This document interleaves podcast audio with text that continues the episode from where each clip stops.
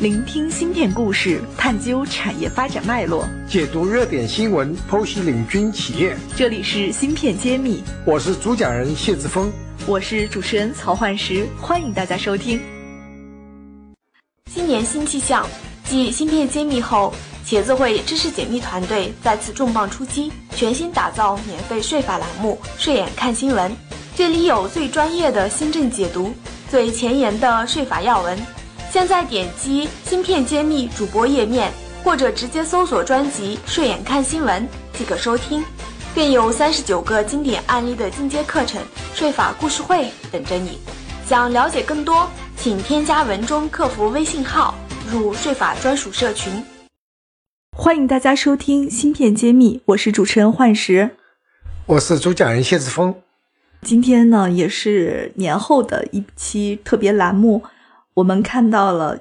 二零一八年我们中国芯进口芯片的一个数据，海关总署呢在一月十四号做了一个数据上的汇报，说二零一八年我们进口芯片数量为四千亿件，然后同比增长百分之十点八，但是金额增长就更多了。这个数据我请谢院长来给我们汇报一下。是啊，我看了都吓了一跳。他说。二零一八年进口金额达到了三千一百二十亿美金，同比增长百分之二十。就是我们原来说两千亿已经很恐怖，因为两千多亿相当于是我们每年进口石油的两倍还多。那我们经过那么多努力，我们的国产芯片也不断在发展，但是到了二零一八年，一回头一看，不但是数量增加了，这个金额增加的更加的快，数量增加了百分之十一。而金额增加了百分之二十，说明我们在高端芯片上花了更多的钱进口。那么，一方面说说明中国经济很好，需要这样的进口芯片；另外一方面，我们国产替代所谓的要得到国产化这个目标啊，好像是越来越远了。是啊，我们看了一下二零一八年出口额和进口额之间的对比，有一个非常大的逆差，就是我们进口额是出口额的三点七倍。是的，然后我们还有一个数据，就是国产芯片能够自己供给的百分比啊。原来我们是说我们能供到百分之十几了，我们希望目标是要到国产的比例要达百分之四十，未来达百分之六十。今天看来我们老是在百分之十左右徘徊，总的需求在增加，那么每年的进口还在不断的增加，现在而且增长的速度那么快。那这是真正是叫理想很丰满，现实很骨感。是我以为我们这一年通过国家大基金的持续的扶持，然后更多的政府投入了半导体的投资中，但是发现，在成绩单上还没有那么快的体现哈。啊，确实，我一直有个观点，就是说，真正我们要达到世界先进水平，要卧薪尝胆二十年，那么不会在短期内有大的变化。但如果说我们不去努力，二十年以后和今天的状况还是一样的，对，这也就印证了我们一直持续说的一个观点：芯片投资是一个周期长、投资大的产业，它短时间内是很难见到效果的。实际上，如果想赚快钱，或者是想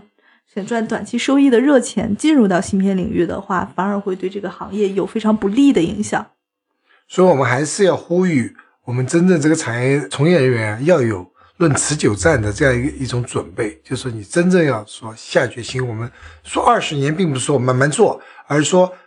我们把它分成四个五年计划，每个五年计划要达到一个更高的目标，这样子呢才能够有信心，最后能够达到百分之六十以上的芯片能够国产化。今天我们大家都是看到觉得哎呀太难了，但是你把它分四个五年计划，每个五年计划呢又分成每一年的目标。这样子在自己专注一个领域呢，扎扎实实把它做好。我们已经不讲十年磨一剑了，我们讲二十年磨一剑了。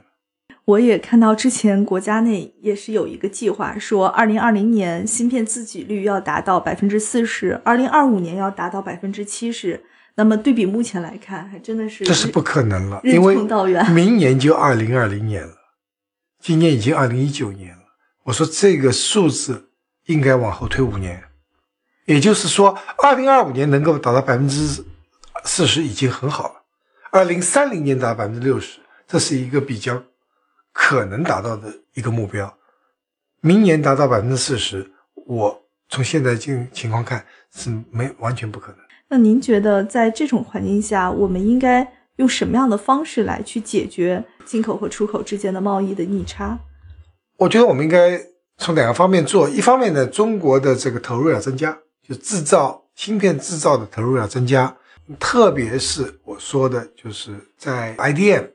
就说需要有自己。我们过去你看过去的历史，我们走的是学习中国台湾地区的模式，代工。那你知道代工代工到最后，你还是要是造了一个厂，等别人来给你下订单，没有产品这个模式，就是我们需要有公司代工这个模式很好，要用，但是要知道全球代工的这个芯片只有三分之一，还有三分之二是用 IDM 模式，就是说是自己又有芯片设计，又有制造，又有品牌这样子的公司。那今天除了这个极少数几家，比如说长江存储在做以外，大多数。还是走的代工模式，所以我们一定要走出自己的 IDM 公司的模式来。这样子，另外一方面呢，我们就十一五、十二五、十三五完成了一些任务，但我们未来五年计划要继续实施，而不是说哎差不多了。芯片揭秘栏目组现将每期音频整理成文字，并在公众号发布。想获取文字版内容，请关注公众号“茄子会”，更多精彩等着你。其实我们之前也在一期栏目里边提到过。中国没有一家真的 IDM 的公司，甚至我们产业链的上下游的匹配的一致性还不够强，所以甚至有一些朋友都建议我们去呼吁中国早日有全部的自给自足的一个八寸厂。实际从这个角度上来说，还是非常有一个高度的。是这方向这些方面的布局都是对的，应该去做。因为中国大，政府也是有地方政府、中央政府之间的协调达成一致也不容易，所以我们。还要给他们一些时间，拿出未来的“十三五”“十四五”的计划。那么，在这方面的科技方面上面，我们其实一直也都在提人才的重要性，包括人才紧缺的对产业发展的一些影响。我想，这个是我们谢院长一直在呼吁的。这是个老大难问题。嗯，我们光去忽悠人才，人才其实人都是需要去激励的。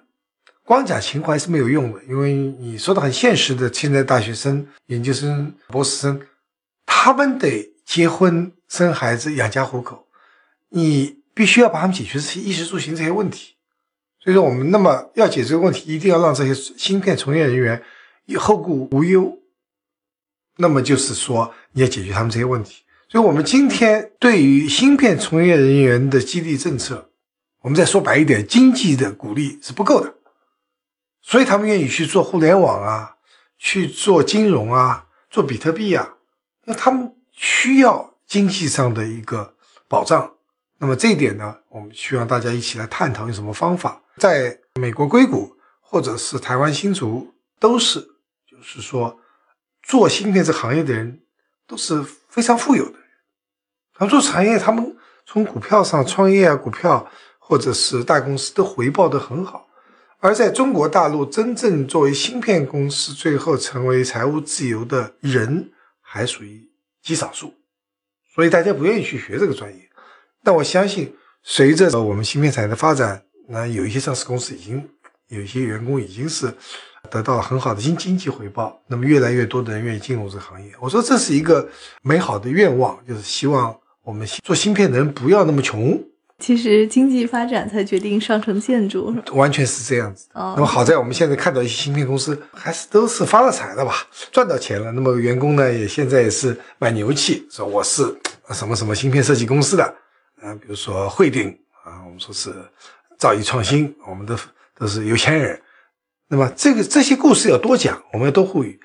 这样子更多的优秀的人才才愿意进进入到这个领域来。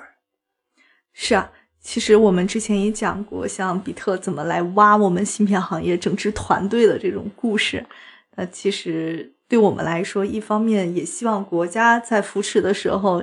有一定的市场因素，但是也能去把这个产业内比较攻坚克难的部分去帮企业去分担掉。因为完全依照市场逻辑，确实我们在这个发展过程中会还是远远落后于美国和日本有一些方向哈。对我们全我们各方面都需要努力。第一，长远的研究大学要去做，很多大学去做企业的就不对了。基础研究大学要去做，然后研究所要做未来三五年能够产业化的研发，企业要做未来三年之内能够出产品、能够到市场化的。所以这三个组织的这个分工啊，现在混了。我经常看到很多教授在开公司赚钱，对啊，哎，也看到很多企业，他的基础研究因为没有大高校或者研究所给他提供基础研究，他在做基础研究。那这样就分工就不明确，你拿自己的弱项在拼了。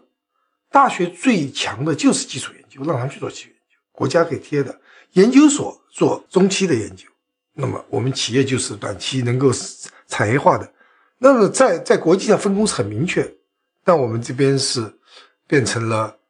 叫做大众创业吧。那研究所、大学的老师都在创业，这个呢可能是呃是一个误导，我觉得这是不对的。大学教授他最适应的是教书和研究，叫他去做企业，那就他全时去做，又要教书，又要做研究，还要做企业，哪有那么多天才啊？而且要有一个很好的商业化的团队，这个是大学老师还是比较欠缺的。所以，我们回顾的半导体产业，我们需要真正把全世界最先进的、呃最成功的经验借鉴起来。为什么写《新事》这本书，并不说这本书能够包罗万象，但起码我们点出了全世界那些成功企业、成功国家他们走过的路，我们可以借鉴，而不是说轻易是全部人都去都去创业，这是不合适的。希望明年我们再看这张表单的时候，数据已经有变化了。期待我们的国产替代率越来越高。我们一起努力。本期节目就是这样了，谢谢大家，下次再见。感谢大家收听《芯片揭秘》，更多精彩内容请关注公众号“茄子会”。我是谢志峰，我在芯片揭秘等着你。